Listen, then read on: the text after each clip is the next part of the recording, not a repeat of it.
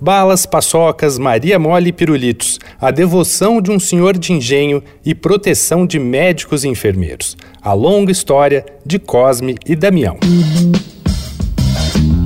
Dois pontos. Uma conversa sobre quase tudo com Daniel Almeida.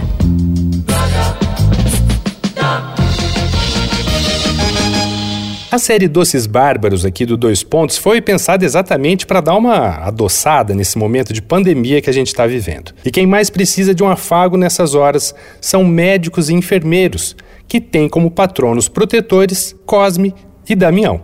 E essa história é bem antiga. O culto aos gêmeos mártires, comemorado no dia 26 de setembro na Igreja Católica e no dia 27 na Umbanda, foi trazido para o Brasil no começo do século XVI por Duarte Coelho Pereira, fundador de Olinda.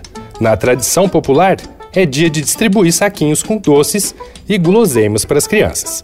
Cosme e Damião viveram entre os séculos 3 e 4, mais ou menos onde estão hoje a Síria e a Turquia. Eram médicos e dizem que atendiam sem cobrar nada, por isso foram sentenciados à morte. Mas, para surpresa geral, parece que nada podia contra a dupla. Arremessaram pedras neles e as pedras voltaram. Tentaram atirar flechas e nada. Depois de muitas tentativas, os dois acabaram decapitados. Mas e os doces? Onde entram nessa história final? Há quem diga que Cosme e Damião tinham um terceiro irmão, Doum, que teria morrido ainda criança e que foi essa perda que fez os irmãos se dedicarem à medicina. Quando chegavam na casa de uma criança doente, sempre levavam um docinho para oferecer para ela. Antigamente, as oferendas à dupla provavelmente eram feitas de frutas em calda, nossos primeiros doces brasileiros, mas com o tempo, o leque foi se abrindo e, afinal estamos falando de crianças, o importante é o açúcar. A devoção se tornou mais prática também. No Rio de Janeiro, principalmente, tem os saquinhos de Cosme e Damião com balas, pirulitos, Maria Mole, paçoca, suspiro, todos doces baratinhos e muito populares.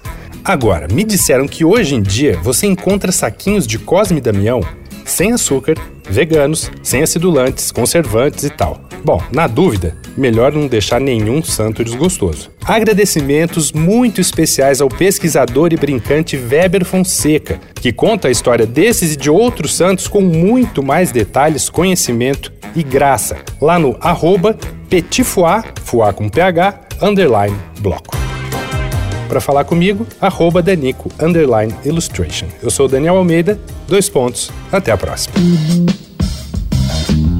Você ouviu Dois Pontos uma conversa sobre quase tudo com Daniel Almeida.